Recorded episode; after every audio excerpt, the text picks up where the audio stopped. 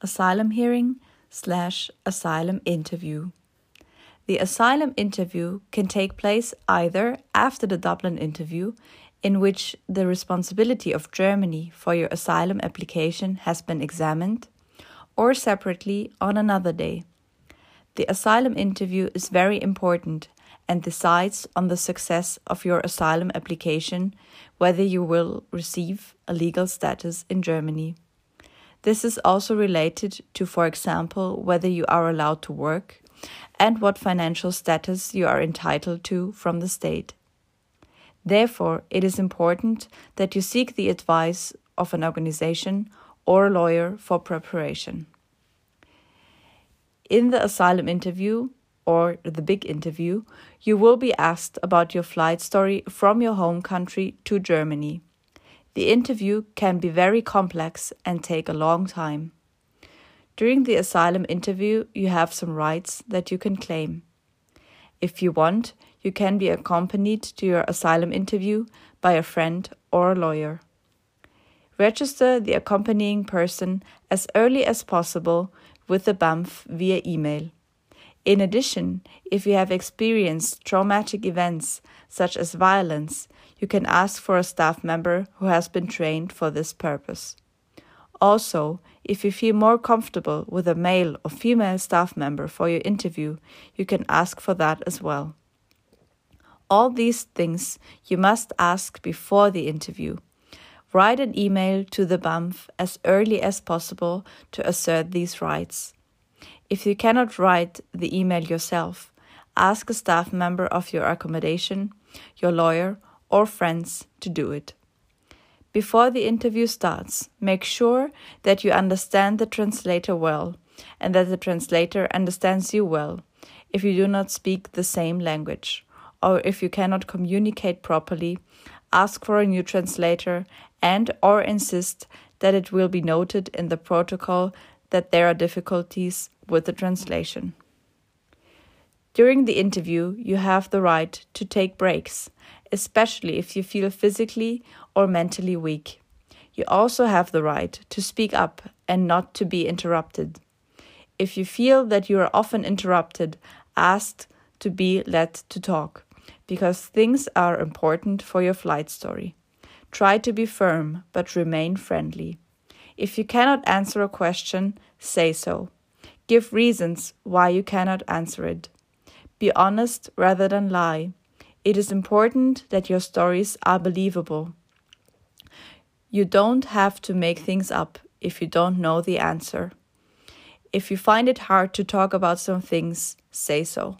For example, you can say that it is emotionally difficult for you to talk about it because the experience was very bad. If you need to pause for a moment, say so.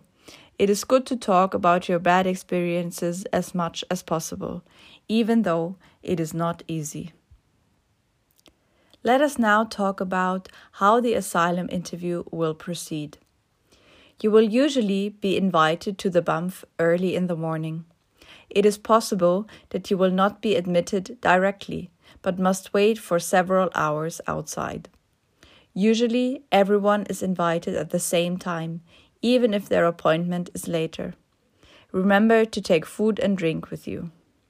First, when you arrive, you will be greeted first, asked how you are, and if you can communicate with the interpreter.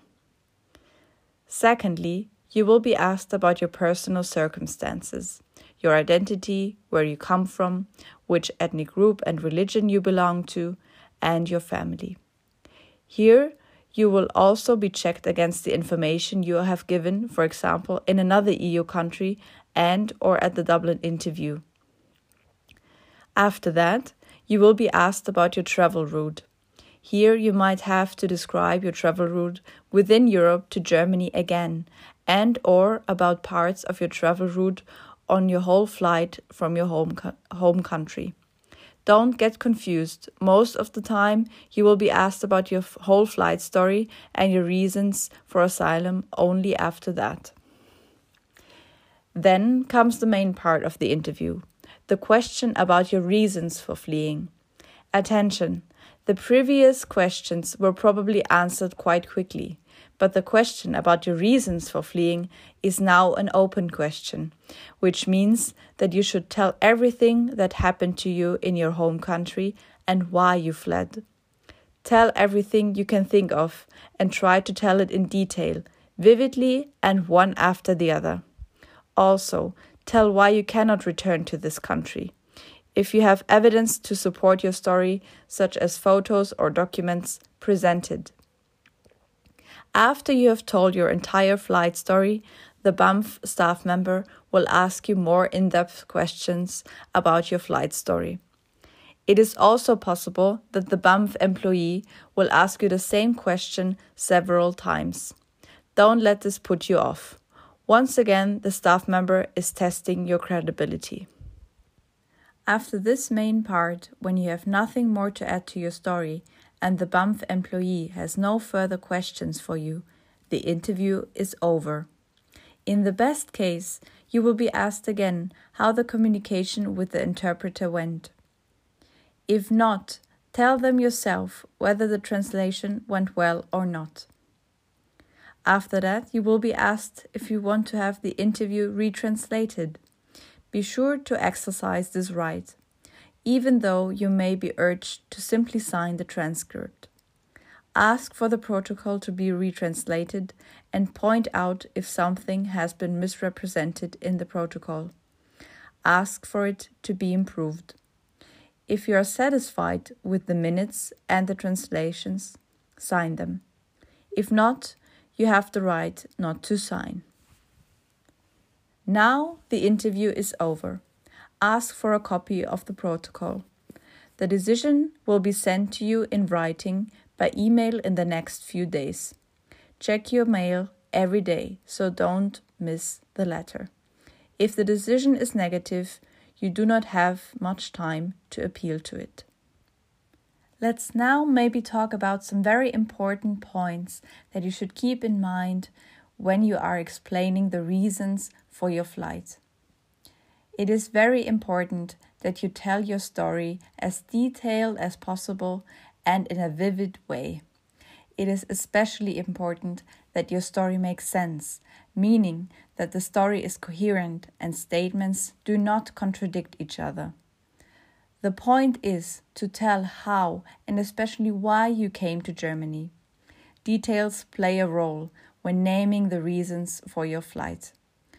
Tell where and how something happened to you. You should also tell why the state or the police of your home country could not provide for your safety. For example, because they are corrupt or they are discriminating you. You may also be asked why you did not flee to a neighboring country but to Europe. Here, you must make it clear that this was not possible as well. For example, due to humanitarian reasons, or because you were not safe there, you did not receive proper health care, or because you were politically persecuted. There can be many reasons for your escape. List everything you can think of. If you have any physical or mental illnesses, tell them. If you have medical certificates, show them. In general, it is important that your story is coherent. That is, that the story fits together. The BAMF staff will mainly check whether you tell your story in a credible way, which means they will check whether there are any inconsistencies in your story. Therefore, it is important to explain the connections between events on your own so that it is coherent and consistent for the staff. For example, you may be asked where you were born, what major city is nearby, and what the vegetation is like. The staff may be sitting at the computer and cross checking all the answers and information you give with information from the internet. Therefore, as said before, answer honestly and say if you don't know something. After you have told your escape story, the staff member will ask more in depth or repetitive questions about your story. It may happen that the staff member asks you the same questions many times, which can be exhausting. Try to stay calm and answer the questions the same way over and over again. The employee is also testing you to see if you are telling the truth. This procedure can be really exhausting and you may get annoyed. Try to answer the questions in a friendly way. It may be that the staff member is looking for reasons to reject your asylum application, so it is important to stay level headed. When you have given all your reasons for your asylum application and the BAMF employee has no further questions, you will be asked if you would like to have the translated protocol back. In any case, say yes and insist that the protocol will be retranslated. You have little or no opportunity to change the content of the statements afterwards, so it is very important to always do the back translation and insist on it. Do not let yourself be pressured into doing it quickly. The hearing will take as long as it takes, whether a few hours or several days. At the end, the translator will read the minutes. If everything is correct, sign the document. If something is misrepresented or missing, say so and ask it to be added. If the transcript is not what you said, you do not have to sign it. After the asylum interview, have the minutes printed out and given to you.